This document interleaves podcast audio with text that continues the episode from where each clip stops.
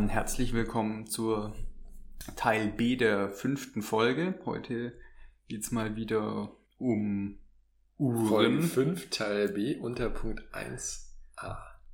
Klammer auf. Richemont. genau, also bei uns geht's ja heute wieder um einen Überblick über die Uhrenindustrie. Beziehungsweise wir wollen so ein paar große Konglomerate ein bisschen näher vorstellen. In der letzten Folge war es ja der Herr Beaver oder Bivet, der ja in relativ vielen Firmen gewirkt hat, der eine ganz entscheidende Rolle spielt, wenn es darum geht, die Schweizer Uhrenindustrie fürs 21. Jahrhundert erneut zu stärken. Hat da ja dann seine Finger in so der ein oder anderen bekannten Marke drin gehabt. Audemars Piguet, dann ähm, Blancpain, Omega und halt auch eben Hublot. Und viele seiner Firmen, in denen er gewirkt hat, haben wir ja letzte Folge auch gesprochen, ähm, war oder sind heute Teil des LVMH-Konzerns, zu dem halt auch so große Mode- und Luxusmarken wie Louis Vuitton gehören. Aber seine ersten, ähm, also die, die, die letzten Sachen, wo er sich schon ausgekannt hat, ja. Aber die ersten sind ja dann ähm, in den Richemont-Konzern, nee, äh, in die Swatch Group übergegangen. Genau, also, Blancpain zum Beispiel. Genau. Ja. Blancpain war ja so sein erstes. Sein erstes großes Ding. Erstes großes Ding. Hm. Aber bei Tag Heuer hatte er ja, glaube ich, auch eine beratende Funktion oder so. Das weiß ich jetzt nicht mehr, aber auf jeden Fall Hublot und Zenit. Da hat er so seine Finger drin im Spiel gehabt und die sind halt so mit die größten oder zwei der bedeutendsten Uhrenmarken des LVMH-Konzerns. Aber gut. Das war, glaube ich, so, dass Moment, Tag Heuer ist doch auch äh, Swatch. Mm -mm. Ist LVMH. Ah, stimmt. Der war dann nämlich bei LVMH ähm, sozusagen Chef für die Sektion Uhren. Und deswegen war er auch sozusagen Chef von Tag Heuer. Ah, okay. Weil er nachdem Hublot übergegangen ist zu LVMH, hat er da gleich den ganzen Uhrenbums übernommen. Ah, okay, gut, weil da kennst du dich besser aus als ich. Da hast du dich mehr eingelesen. Aber bei uns geht es jetzt ja heute nicht um LVMH. Oder hast du noch irgendwas ganz Wichtiges zu berichtigen, zu ergänzen? Nee, ich würde einfach nur sagen, LVMH ist so die exzentrische Luxussektion sozusagen. Wenn man auf das andere Ende des Spektrums schaut, dann sieht man da den Richemont-Komplex, der mhm. ja die andere Strategie fährt, nämlich ja, sagenumwobene, legendenumrankte Marken zu führen, die sich äh, ja in der Vergangenheit ihren Legendenstatus erkämpft haben in der mhm. Uhrenbranche. Also zum Beispiel Cartier mit dem Cartier Tank oder IWC mit den Fliegeruhren, mhm. Jäger Le Coultre, Panerai mit den berühmten Tauchern, ähm, dann ist zum Beispiel noch Piaget dabei, wahrscheinlich auch Constantin. Oder auch Lange und Söhne. Mhm. Was man jetzt noch bei ähm, Vacheron Constantin sagen muss oder sagen kann, ist ja, dass es diese, dass es eine Firma ist, der Holy Trinity sozusagen der heiligen Trinität der Uhrenhersteller von Audemars Piguet, ähm, Patek Philippe und halt eben Vacheron Constantin. Und dass es da halt, finde ich, sehr interessant ist, dass die halt als einer der ja, traditionsreichsten und bekanntesten Luxusuhrenhersteller dann Teil eines Konglomerats sind. So Audemars Piguet und Patek Philippe sind ja noch weitestgehend selbstständig oder agieren zumindest in größten Teilen noch selbst. Aber eben dieser eine Hersteller, der Holy Trinity, ist halt da auch mit drin. Aber ich weiß auch nicht, wie viel davon tatsächlich eher so ist, dass sich die Marke einfach nicht mehr real anfühlt oder ob das tatsächlich einen Einfluss mhm. auf die Unternehmensstruktur hat, mhm. weil vielleicht ist es so wie mit Manufakturkaliber, so dass es halt einfach schön klingt, mhm. wenn man alleine ist oder das eigene herstellt, aber nicht unbedingt immer besser ist. Also VW zum Beispiel, Porsche gehört ja auch VW. Porsche. Aber ich meine, deswegen baut Porsche ja noch keine VWs. Ja. So, sondern halt immer noch coole Autos. Ja. Ähm, und ja, also ich meine, was sind so eigenständige Marken? Also Rolex ist ja, oder so. ist immer, weiß nicht, also eigentlich immer dafür bekannt gewesen, dass sie komplett autark sind. Hm. Aber das ähm, ist ja auch relativ lustig, dass Rolex das ja am Anfang nicht war, sondern die haben ja auch alles zugekauft, haben ja. aber dann die Hersteller, die sie beliefert haben, dann nach und nach einfach aufgekauft. Ja, aufgekauft und sind halt dann so sozusagen erst autark geworden. Von dem her, ja, also ich würde jetzt nicht sagen, dass das ein großer Nachteil ist, wenn es darum geht, ob eine Uhr real ist oder nicht. Es geht am Schluss dann doch meistens ja. ums Produkt. Ja, ich weiß es tatsächlich nicht, weil ich meine, zum Beispiel Lange und Söhne, bekannt für absolute mhm. Handwerkskunst, ist ähm, auch Teil von Richemont. Ja. Ähm, oder zum Beispiel bei der Swatch Group, die sind ja bekannt dafür, dass sie über Ether sozusagen die Ether-Uhrwerke vertreiben oder, mhm. oder äh, die Schweizer Ankerhemmungen und so weiter. Kannst du eigentlich nur über Ether kaufen. Ist so eine Monopolstellung. Ähm, aber Omega ist zum Beispiel auch Teil der Swatch Group und die haben ja gar nichts mit Ether-Uhrwerken oder Teilen am Hut. So. Oder nicht mehr. Ja, ja, ja. Hm. Aber das ist ja jetzt eher so ein Trend, der die letzten Jahre dann aufgeflammt ist, dass jeder Uhrenhersteller meint, dass er sein eigenes Süppchen kochen muss, beziehungsweise sein eigenes Werkchen bauen muss. Ich finde es schon cool, weil es zeigt ja dann irgendwo auch, ja, ich interessiere mich für mein Produkt und ich mache mich ja durch, dadurch ja auch in gewisser Weise angreifbar. Wenn ich jetzt sage, irgendwie, ich baue halt die robustesten Werke oder die schönsten Werke, dann ist es auch zusätzlich nochmal ein Alleinstellungsmerkmal, aber wenn halt irgendwas nicht funktioniert, dann kann es in gewisser Weise ja auch ein bisschen nach hinten losgehen. Aber für den Kunden sehe ich halt auch dahingehend so ein bisschen einen Nachteil. Ich mache mich halt komplett abhängig von meiner Uhrenmarke. Ja, also ersatzteilmäßig oder der Uhrmacher muss ja auch jedes Werk beherrschen können sozusagen. Mhm. Also es wird dir nicht jeder ein abgefahrenes äh, also Minuten repetiere sowieso nicht, aber ich meine, selbst wenn du irgendein crazy Uhrwerk hast, das kann dann nicht unbedingt jeder ähm, dir überholen, beziehungsweise es wird ja dann einfach teurer. Ja.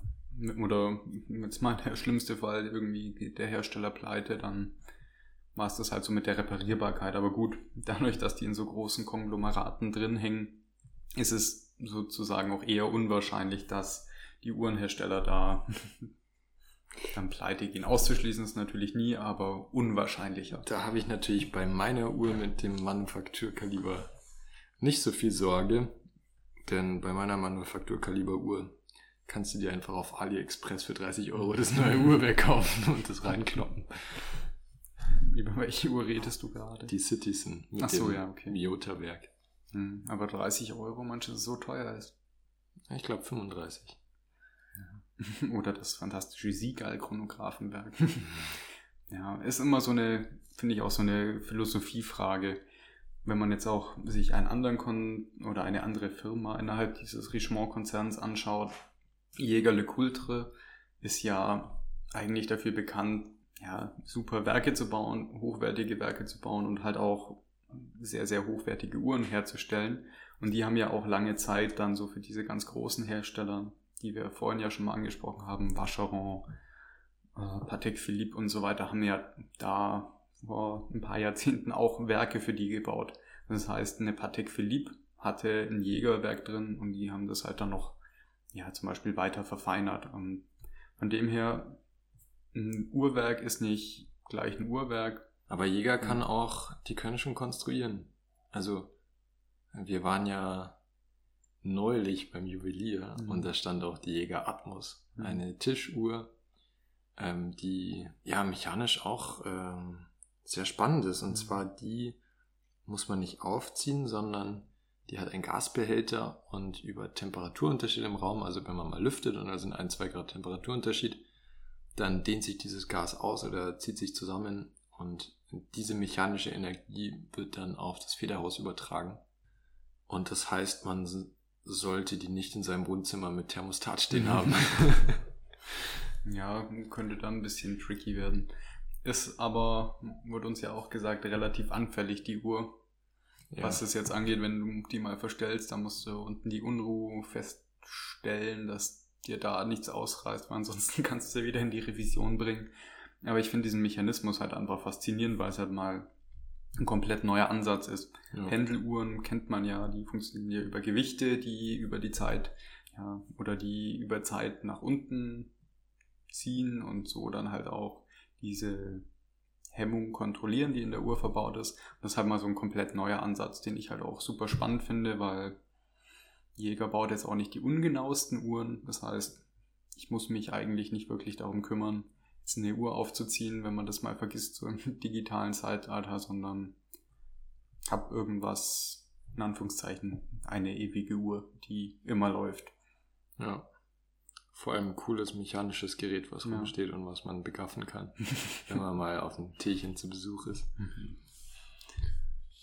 Dann haben wir jetzt ja schon mal so ein paar Firmen angesprochen, die im Richemont-Konzern drin sind. Und auf eine Firma würde ich tatsächlich ein bisschen näher eingehen wollen, weil es ja so vom Stil her, von der Philosophie, die hinter der Firma steckt, dann doch eine meiner Lieblingsmarken ist. Kannst du dir denken, um welche es geht? Komm, mach, sag. Panerei ist es nicht. Für was steht eigentlich das A? Adolf. Echt? Ja. Tja, damit hast du nicht gerechnet. Nee. Um die Firma, die es geht, das ist die Firma A. Lange und Söhne. Ähm, das A in A. Lange und Söhne steht für Adolf. Und dieser Adolf Lange, der kommt aus dem wunderschönen Sachsen. Braunau am Inn. Nein, das war der andere Adolf. Der hat nichts mit Uhren zu tun gehabt. Dieser Adolf Lange wurde 1815 geboren und hat im Jahr 1845, also sozusagen zu seinem 30. Geburtstag, seine eigene Uhrenfirma gegründet. Und diese Firma sitzt in einem relativ bekannten Dorf, wenn es um Uhrmacherkunst in Deutschland geht, nämlich in Glashütte. Wuppertal. Wuppertal. Richtig Stadt, äh, Kuckucksuhr. Ja, Rest kommt aus dem Nicht zu Wuppertal. verwechseln mit Glashütte Original. Die sitzt nämlich in. Glashütte. Ah. und gehören zum anderen Konglomerat. Genau, und auf jeden Fall A. Lange und Söhne ähm, geht halt dann eben bis ins Jahr 1845 zurück. das ist A. Lange und Söhne. Ah, A. Lange und Söhne. Ah, A. A. Lange und Söhne. Okay. Ich glaube, ich muss hier wieder cutten. oh Gott. Ja, genau. Also dieser Adolf Lange stammt aus einem sehr bedeutenden Dorf, wenn es eben um die deutsche Uhrmacher-Handkunst geht oder um die deutsche Uhrmacherkunst im Allgemeinen, nämlich aus Glashütte. Und das war damals jetzt nicht die Uhrenhochburg, wie wir sie kennen, sondern im 19. Jahrhundert war Glashütte jetzt auch nicht diese Uhrenstadt, wie wir sie heute kennen, sondern war eine relativ strukturschwache Gegend, in der es halt auch eigentlich gar keine Infrastruktur dafür gab. Aber die Arbeitskraft war da relativ günstig, drum war es schon mal so ein Faktor, warum das da relativ schön war, eine Uhrenfabrik herzustellen, beziehungsweise eine Firma zu gründen, weil man halt eben relativ günstig produzieren konnte. Und dieser Adolf, Das liegt im tiefsten Sachsen. da sind wir nicht Steuer. Ähm, das heißt, es war früher sozusagen nicht wie heute das Qualitätsmerkmal Made in Glashütte, sondern War früher halt- was wie Made in China. Ja, war halt einfach eine relativ günstige Arbeitsstätte damals. Also ich habe es jetzt auch erst so in Vorbereitung auf den Podcast erfahren, ähm, habe mich da mal so ein bisschen durch die lange Seite geklickt und durch die, ähm, ja, durch die Geschichtsabteilung sozusagen.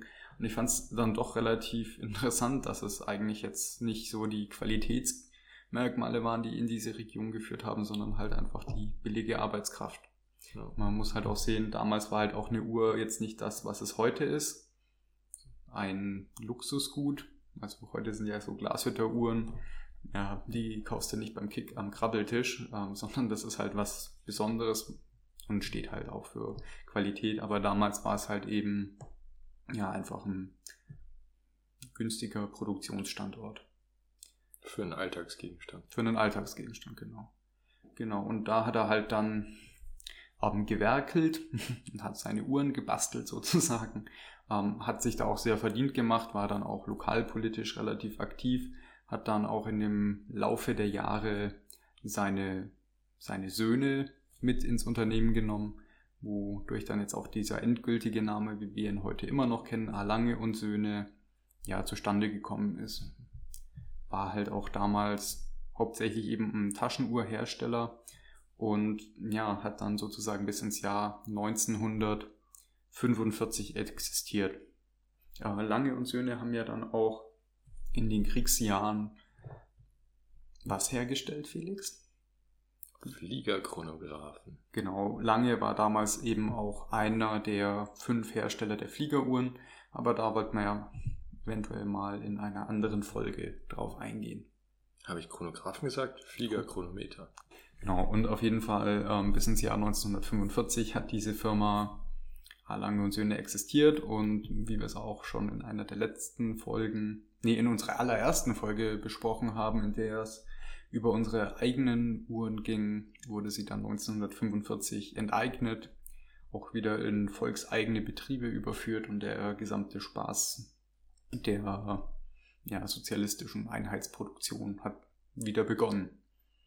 Und die Firma zu Tode gewirtschaftet. Ja, beziehungsweise es gab dann die Firma nicht mehr, es wurde dann auch in diesen ähm, ja, unter einen Dachverband gestellt, der halt hm. Uhren dann. Und wie ist die Firma dann wieder auferstanden sozusagen? Genau. Äh, das wäre so das, was ich als nächstes erzählt hätte. Das ist nämlich im Jahr 1990 nach der Wiedervereinigung ähm, war dann der Urenkel des Gründers, der Walter Lange, der hat gesagt, er möchte seine Familienhistorie fortführen.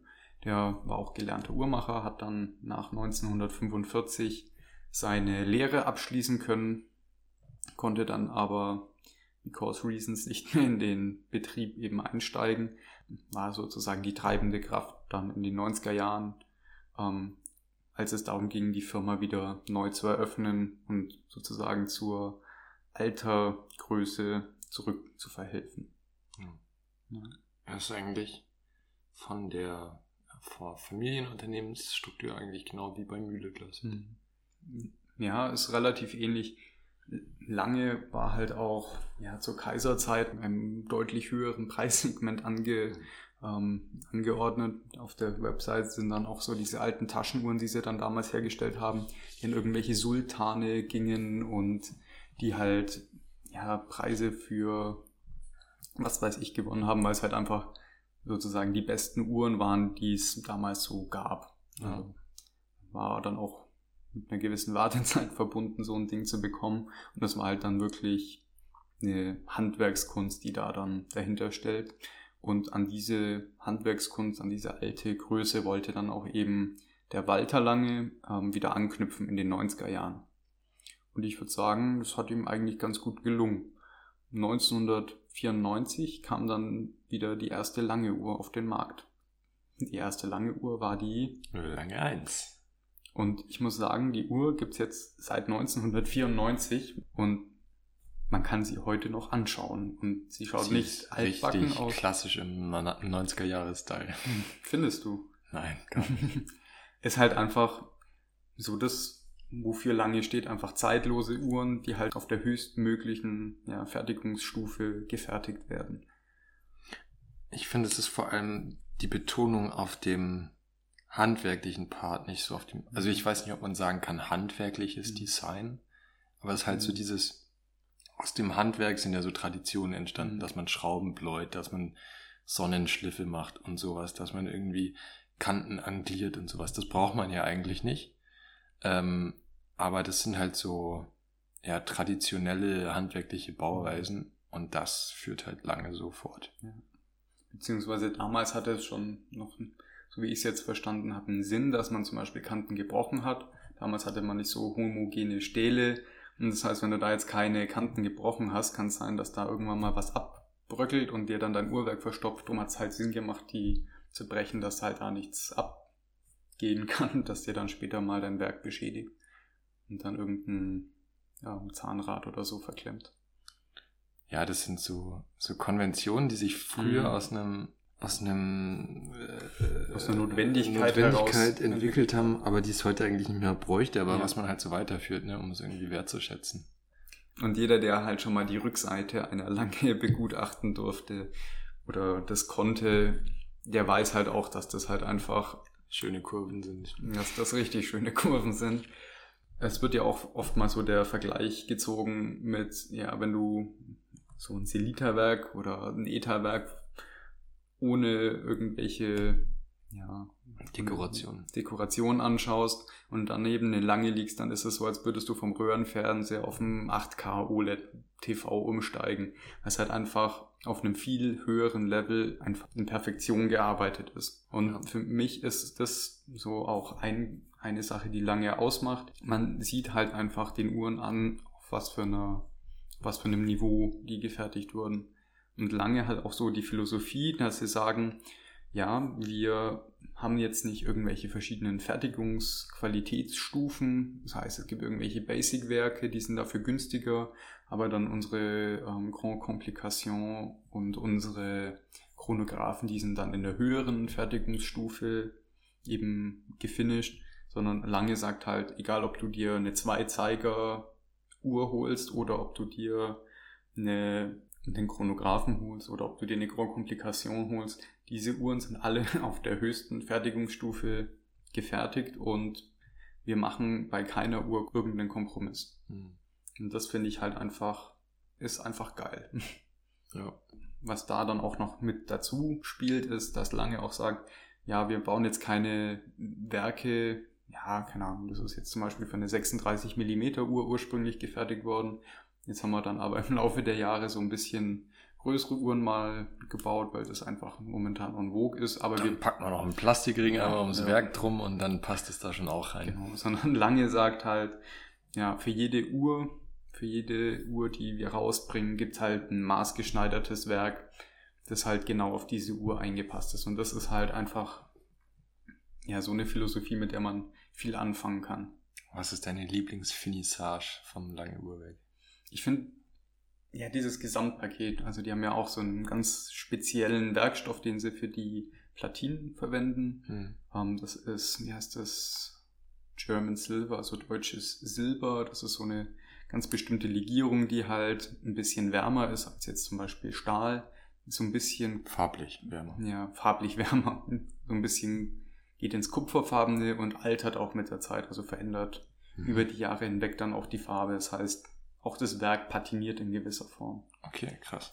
Und was auch ganz cool ist bei lange Uhren, besonders wenn man jetzt sich zum Beispiel eine 1815 anschaut, was so mein Lieblingsmodell ist. Das ist mein Lieblingsschätzelchen und was natürlich auch die Traumuhr meines Papas ist. Und da hoffe ich, dass er sich die irgendwann mal eines Tages ganz uneigennützig kauft. Ah. ja, und was da auch auf jeden Fall bei der Uhr oder was die Uhren auch ausmacht, ist die Glashütter Dreiviertelplatine. Das erinnert so ein bisschen an diese alte Fertigungsweise von den, von den Taschenuhren. Das heißt, wenn man sich auf der Rückseite die Platine anschaut, dann bedeckt die sozusagen das Dreiviertel des Werks und nur die Unruhe, nur die Unruhe liegt frei. Das heißt, man hat halt auch da noch so diese Reminiszenz an die guten alten Tage, an die Taschenuhren. Ja. Und ist halt einfach so die perfekte Mischung aus einer klassischen Uhr, die man ins 21. Jahrhundert gebracht hat. Und was ist die 1815? Die 1815 ist eine, ja, normalerweise drei Zeigeruhr. Das heißt, die Uhr hat drei Zeiger, Überraschung. Ähm, am besten googelt ihr das einfach mal, weil das ist halt so die Quintessenz einer, einer, ja, einer klassischen Herrenuhr. Herrenuhr. Genau.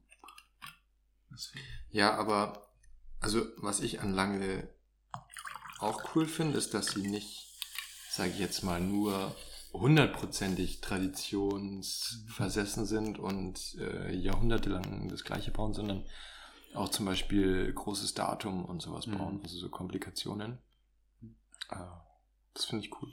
Was, wo du das jetzt gerade sagst, es gibt ja eine Uhr, die finde ich total verrückt. Das ist so ein bisschen das, was Hublot gemacht hat, aber für mich ist das in halt schön. in schön, ja. In, für mich irgendwie cool. Das ist nämlich die Zeitwerk. Und das ist eine mechanische Uhr, die digital ist. Also sie zeigt sozusagen digital die Uhrzeit an, aber dahinter steckt jetzt kein Display, das durch ein Quarz angetrieben wird und eine Batterie, sondern halt eben eine Mechanik. Und das ist halt super komplex, das so hinzubekommen, dass diese Scheiben sich, ja, sobald der Sekundenzeiger an der 60 Uhr Marke ist, dann eine Minute weiterstellen. Also die Uhr springt sozusagen bei jedem Minutenwechsel eine Minute weiter oder bei jedem Stundenwechsel ja. ändern sich dann alle also Du, also du musst diese Drehbewegung vom Zeiger übertragen in eine in, in, in einen Flippen, was sozusagen immer nur zu einer Bestimmt. bestimmten Abstand stattfindet. Genau, also die Scheiben kriechen nicht so über mit der Zeit, sondern die ja. Ja, wie die diese wie diese Fallblattwecker. Kennst du die noch? Oh nee. Aus Filmen, so, so in den 70ern, ah, 80ern, stimmt ja so. Wo dann die, diese, die Zahlen umklappen. Mein Opa hat so einen. War das nicht äh, täglich, täglich grüßt das Murmeltier? Ja, genau. ja. Ähm, ja, das ist eigentlich die Definition von Overengineering, oder? Mhm. Die, die kompliziertest mögliche Lösung für, für ein Problem zu finden. Ja, lange ist halt so nach außen, finde ich halt auch so super klassisch. Also, ja. wenn man die Uhr sieht, da meint jetzt keiner, dass da so ein Chronograph da mal 50, 60.000 Euro kostet. Es sei denn, ich gehe nah hin, schaue mir das mal an. Und besonders bei den Handaufzugswerken, wenn man die da mal umdreht, dann fällt einem halt auch ja wirklich auf, dass Lange zwar nicht dieses äußere Verspielte hat, sondern halt dieses Werk ist halt einfach unfassbar verspielt, unfassbar ja. facettenreich und tief. Das klingt jetzt so ein bisschen blöd. Ja, so 3D-Effekt. Ja, du kannst das, ist, das ist wie ein Gemälde. Mhm. Ja, das kann man sich echt mal anschauen. Da gibt's, also das ist ein Detailreichtum, mhm. das ist unglaublich. Und ich finde es halt schön, dass lange sich das erhalten hat, obwohl die jetzt seit, ja, seit mehreren Jahren schon so einem riesigen Konglomerat angehören, dass sie sich so ihre Eigenständigkeit, ihre hohe Fertigungsqualität und sozusagen ihre, Anführungszeichen, Seele erhalten haben. Ich finde Nomos cool. Die sind Günstig. auch aus Glashütte, aber die sind, glaube ich, ich glaube, die sind nicht Teil von irgendeiner Gruppe. Ich glaube, die sind mhm. eigenständig. Es hatte mal so ein äh, Manufaktum, so, das war so ein Online-Vertrieb, der hatte mal irgendwie 40% mhm. Marktanteil, das haben sie aber alles wieder zurückgekauft. Mhm. Ja, was, also Nomos ist ja mittlerweile relativ bekannt. Ähm, und was ich halt einfach cool finde an der Firma ist, dass sie einerseits dieses, ja, diese Street Credibility haben, dass sie halt wirklich aus Glashütte kommen und mhm da ansässig sind und das Know-how haben. Ähm, andererseits einfach vom Image her bisschen jünger positioniert sind. Also das Durchschnittsalter in der Firma war, glaube ich, in den ersten Jahren so 30, 35 Jahre. Und ich finde, sie haben halt super hingekriegt, einfach von einem hochwertigen, traditionsbewussten Produkt, aber trotzdem mit einem jungen oder ungezwungenen Auftreten. Also irgendwie geradlinig dieses was man gerne als Bauhausdesign bezeichnet. Ähm, ich will jetzt keine, keine Ausführung starten. Willst ähm, du eigentlich schon, aber wann wurde der Nomos eigentlich gegründet? Ähm, Nomos wurde 1991 so wiederentdeckt. Aber mhm. ich habe gar nicht, also ich weiß gerade gar nicht, was das früher für ein Unternehmen war. Aber ich meine auch, dass die halt eben so nach der Wiedervereinigung dann da begonnen haben, eben wie lange auch sich da dieses Uhrenunternehmen wieder aufzubauen. Ja, aber ich weiß nicht, wie, was die davor genau. gemacht haben. Äh, was genau, weiß ich jetzt auch nicht. Das wollte ich aber auch noch ganz kurz ähm, einschmeißen. Lange hat halt, beziehungsweise diese Glashütter Uhrenbetriebe hatten halt das Glück, dass sie sozusagen die gesamte Quarzkrise über nicht überlebt, überleben mussten, sondern die konnten. Die waren halt schon tot. Ja, die waren halt eh schon tot und dann konnten sie sozusagen nach der Quarzkrise, wo es halt dann eh schon wieder ja, wo mechanische Uhren wieder was Begehrenswertes waren, konnten sie dann da wieder voll durchstarten. Von 0 auf 100. Ah, ich bin jetzt, äh, ich habe gerade auf Wikipedia nachgeschaut und hier steht, dass es äh, so um 1910 rum gab es die Nomos Uhrengesellschaft in Glashütte, die Schweizer Uhren importiert hat und sie dann vertrieben hat. Ähm, und zwar mit dem Zusatz Glashütte Sachsen. Und A. Lange und Söhne hat sie äh, verklagt und ähm, die Firma ist dann 1910 pleite gegangen und dann gab es die Firma nicht mehr. Also ja, seit 1910 gab es die Firma nicht und die heutige mhm. Firma Nomos hat dann 1991 diesen Namen eben aufgekauft mhm. und die Firma praktisch neu gegründet. Und das erste Modell war eben äh, die Tangente, absoluter Klassiker heute. Und ähm, Numos hat eben angefangen mit den Eta Peseux-Werken. Also das sind diese Handaufzugswerke mit 17 Rubinen, so absolut basic, kleines Handaufzugswerk. Und haben dann so nach und nach angefangen, die ganzen Einzelteile, äh, ja, irgendwie zu besser zu machen. Also haben zum Beispiel angefangen, die zu finisieren mit Wölkchen und Sonnenschliffen, dann noch die Räderwerke zum Beispiel zu rodinieren, dass sie einfach haltbarer sind und ähm, oder Teile vergoldet. Dann haben sie angefangen, eine Triovis-Regulierung einzubauen, weil das Uhrwerk natürlich auch schon irgendwie 50 Jahre äh, nicht mehr up to date war. Und dann haben sie, haben sie die Hochschwingungen, äh, die, die Halbschwingungen hochreguliert auf 21.600, um einfach so das ganze Ding wieder ein bisschen up to date zu bringen. Ja, und dann war der Schritt eigentlich gar nicht mehr so weit zum eigenen Uhrwerk. Und zwar haben sie dann ähm, angefangen, eigene, zuerst eigene Räderwerke herzustellen. Also das sind die, ähm, die, die, die Räder übertragen sozusagen die Kraft oder machen die Übersetzung von der Kraft vom Federhaus dann tatsächlich zur Hemmung. Das ist eben so ein Bauteil, was relativ schwierig selbst herzustellen ist. Beziehungsweise wo man so rumkonstruieren kann und wo halt viel Reibung drin ist, was man verbessern kann. Und ähm, haben dann 2005 die das eigene Automatikwerk rausgebracht, Tangomat statt Tangente war das dann. Und auch ein eigenes äh, Handaufzugswerk, glaube ich. Also Tangomat war sozusagen die Automatikversion. Die Automatikversion von der Tangente, genau.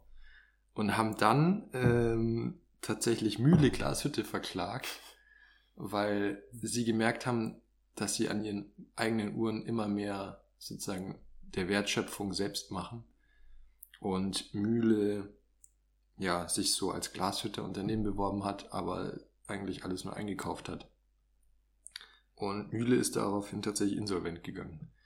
Echt? Das habe ich gar nicht. Das steht gar nicht auf ihrer Website. Das steht auf der Website, auf der Wikipedia-Seite von Nomos. Komisch, dass es nicht bei, bei Mühle drin steht. Hm. Ähm, Nomos hat sich eben immer weiter so in die Richtung, wir machen immer mehr selber gemacht. 2006 gab es dann die ersten Tonneau-Werke. Also Tonneau ist einfach so eine Form Thunfisch. Zwischending aus rund und eckig. Schaut irgendwie so ein bisschen 70er Jahre mäßig aus. Und da haben sie für Wempe den, was ist Wempe eigentlich für ein Dienstleister? Uhrenvertrieb? Weiß ich nicht. Service, ja, genau, eine Juwelierkette hätte ich jetzt gesagt. Ja, Juwelierkette ähm, haben für die eben höherwertige Tonneauwerke selbst hergestellt. Gab es auch eine Version mit Tourbillon. Wusste ich auch nicht, dass Nomos mal ein Tourbillon selber gebaut hat. Ähm, und daraus ist diese Linie entstanden, die es heute noch gibt, die eben so richtig High-Level-Shit ist. Die Zürich ist das dann, oder? Nee, die, die Lambda, die sind halt dann, also die sind so Richtung Lange und Söhne wirklich handwerklich mit Sonnenschliff und allem möglichen hergestellt und ja, kosten auch so um die 10.000.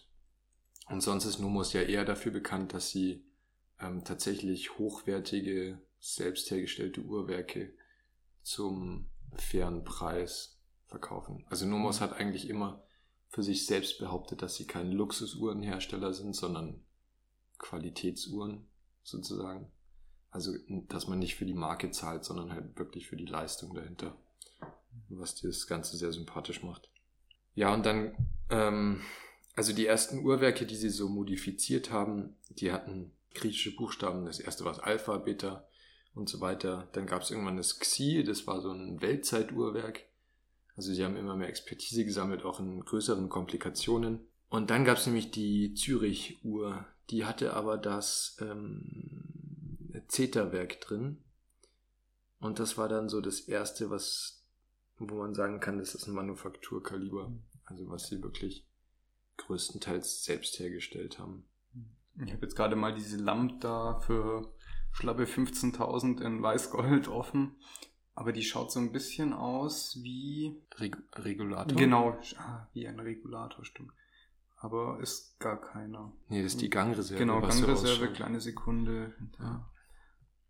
Aber mhm. geh mal drauf und schau mal auf die Rückseite. Ja, das sind die handgefertigten Uhren. Komisch Ist da ein. Bild? Ja, wäre blöd, wenn sie das nicht reinmachen würden. Ja. Hier, die Uhr kostet 15.000, aber sie schaut genauso aus wie alle anderen. Oh ja, kaufe ich. Ja, da siehst du halt auch noch die Unruhe mit der, mit der Oldschool, äh, Handgravur.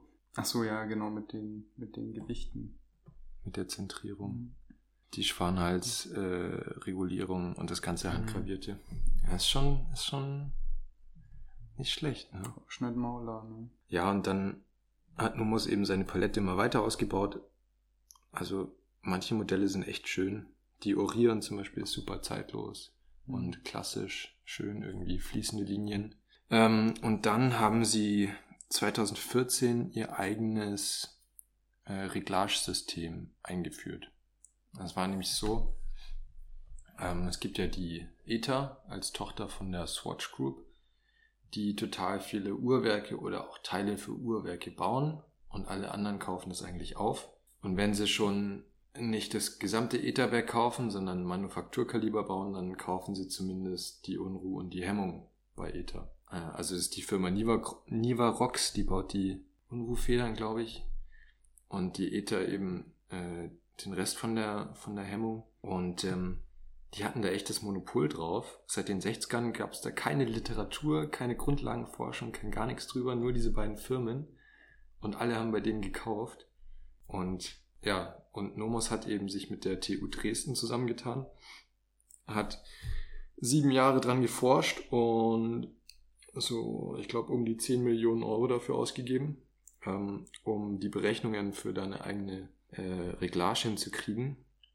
Und haben dann 2014 auf der Basel World ihr erstes, ja, oder ihre erste Uhr mit dem neuen Swing-System vorgestellt, was so ein Break Free aus der, aus dem Schweizer Monopol war. Weißt du, ob die eigentlich auch ihre eigenen Federn für die Unruhe herstellen? Spiralfedern? Weil das ist ja so wirklich eine Sache, die Das- ist ja wirklich sehr, sehr, sehr speziell. Das, Ja, die, die richtige Legierung Mhm. dafür hinzukriegen, ne? na, Da bin ich mir nicht sicher. Aber wenn sie es zukaufen, dann wahrscheinlich halt nicht von Nivarox. na. Aber das ist halt auf jeden Fall so ein Bauteil, das ist so speziell, dass sich da Ja. nur eine Handvoll Firmen gefühlt drauf spezialisiert haben, nur diese Federn herzustellen. Ja. Was Ähm, ist dann so dein Favorite aus der Modelllinie? Schwierig. Also die Tangente ist natürlich der Mhm. absolute Klassiker. Ich finde die Orion total schön, aber die ist nicht so 100% Numos, Mhm. finde ich, weil sie zeitloser ist. Was ich cool finde, ist die ganz frische Variante, diese ähm, ist die Tangente Sport. Also es gab die, die Ahoy-Variante, die war Nomos typisch sehr dünn, aber trotzdem 200 Meter wasserdicht. Und jetzt gibt's die Tangente Sport, die irgendwie eigentlich genauso ausschaut, aber ein bisschen verspielter ist. Ich weiß nicht, ob es mir zu viel ist, aber diese ganzen Nachtblau-Varianten mit den dunkelblauen Ziffernblättern, die, die sind schon auch Mhm. schön. Ich muss sagen, die Tangente Sport, da finde ich halt ist so der Nachteil, dass das eine sehr, sehr klassische, sehr, sehr schlichte Uhr ist, die halt 42 Millimeter ist. Schaut halt immer so Mhm. aus, als hättest du dir deinen Wecker ums Handgelenk gebunden. Ja, ich habe die tatsächlich Ja. noch nicht in echt gesehen. Also 42 wäre mir da, glaube ich, auch zu groß. Aber ich finde, also meine Mama hat ja auch eine Nomos und die ist 35 Millimeter ihre Tangente. Und ich finde, das ist halt einfach so ein schöner, ja, schöne Größe für eine Uhr von diesem Design, weil dadurch, dass es halt wirklich, ja, sehr schmale, sehr schmale Lünette hat, wirkt die Uhr dann doch ein Mhm. bisschen größer, weil das Blatt im Verhältnis zur, zum restlichen Gehäuse dann doch sehr dominant ist. Ja. Ich meine, das ist auch so ein Numos typisch, dass die Uhren schmal und filigran sind. Ich habe mal diese, ich habe mal die Numos Tetra getragen. Das ist das viereckige Modell. Die hat, glaube ich, 34 Millimeter oder so. Also ist ganz ähm, klein im Durchmesser, aber auch sehr schmal. Also ich hatte sie die halt mal an, so um es auszuprobieren, aber es hat mir echt total gefallen. Ich habe die dann länger getragen, weil das, ich weiß nicht, irgendwie hat es mir getaugt. Hat mich so ein bisschen an die KT Tank erinnert, weil sie halt viereckig ist, aber in einer modernen Variante und man spürt sie kaum. Die hatte auch das Alpha-Handaufzugswerk drin. So, sozusagen die Bauhaus-Tank. Ja, ja. Mhm. Und die, die Uhrwerke gibt's ja auch mit der Gangreserveanzeige, die finde ich auch ganz cool. Ja, stimmt. Die, die sich so. So windet sozusagen. Ja. Es ist halt, wir haben ja, oh, wir haben schon lange kein Daniel Wellington-Witz mehr gemacht. Das ist halt einfach Daniel Wellington, aber halt in geil. Also so ein ganz Ja, reduziertes, runtergebrochenes Design, das halt super gut funktioniert. Besonders jetzt eben die, ähm, wie ist es denn, die Orion? Mhm. Genau, die Orion, die halt wirklich dieses ganz, ganz reduzierte Design hat. ja. Wenn du da jetzt so eine Daniel Wellington daneben liegst, ist so vom Stil her sehr ähnlich, würde ich sagen. Das finde ich aber das Beeindruckende, weil gerade wenn du wenige Details hast, ist es schwierig, die so proportional hinzukriegen, dass sie Mhm. perfekt sind. Und das finde ich dann immer sehr bewundernswert. Ist auch so eine Gemeinsamkeit, finde ich, zu lange. Und ja, sagt man ja deutschen Uhrenherstellern generell nach, dass die halt sehr geradlinig sind. Ja. Ein sehr mathematisches, ein sehr durchdachtes Design haben. Gibt auch die Nomos Autobahn. Hast du die mal gesehen? Ist, sie ist, Die ist eher fancy, schaut aus wie so ein Tacho. Hm. Ich glaube, in echt ist sie ganz cool, weil die viele 3D-Effekte im Ziffernblatt hat. Das Ziffernblatt ist ja jetzt nicht einfach so, wie man es kennt, einfach eine Scheibe, sondern die ist ja wirklich wie so eine Rennbahn mit so einem, Ja. so einer, wie heißt das? Keine Ahnung, wie diese Art von Rennbahn heißt, so, wo diese ovalen Rennbahnen, die halt nicht einfach nur plan verlaufen, sondern wirklich dann so die Kurven Ja, so sich konkav aufstellen. eingedellt. Genau. Hm, Das ist ja ähnlich zu dem Blatt, aber ich finde die irgendwie super strange abzulesen, weil der Minutenzeiger Ja. schaut aus wie ein Sekundenzeiger, aber der Sekundenzeiger ist dann doch wieder irgendwo anders. Also ist auch ein bisschen spooky. Kann man sich aber Ja. am besten einfach mal auf der Website anschauen. Habe ich aber auch noch nicht in echt Mhm. gesehen, würde mich interessieren. Ich habe es auch nur mal im Schaufenster gesehen, mir mal ein Video dazu angeschaut, aber es ist ein cooles Konzept. Aber was ich bei der Uhr so ein bisschen, ja nicht schade finde, aber was mir persönlich nicht so gut gefällt, ist, dass es halt so ein paar Kompromisse geht oder dass die Uhr so ein paar Kompromisse eingeht, um halt dieses Design durchzusetzen. Ja. Also ich finde auch, man merkt, die Uhr kommt nicht von jemandem, der sich mit Uhren auskennt, sondern von dem Designer. Ja. Hat die das Neomatikwerk drin? Ja, man hat ein Neomatikwerk verbaut.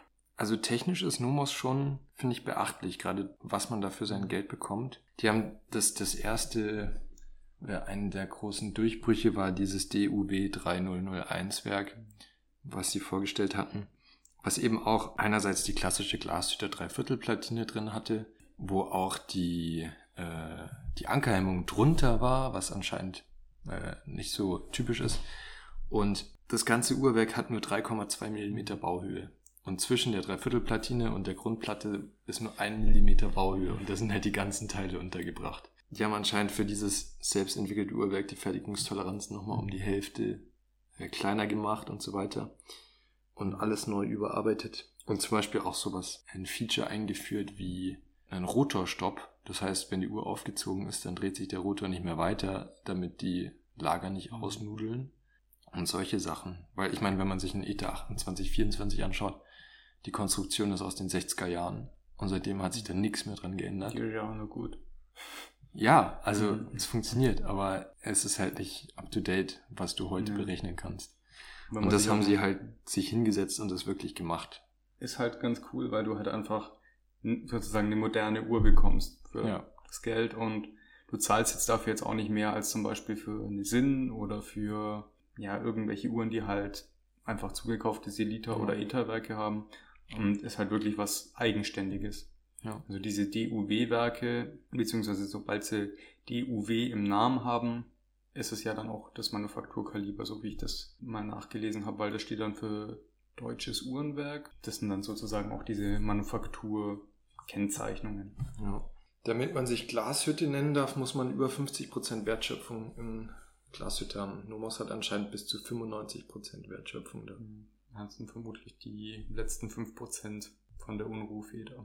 Ja, die ist es.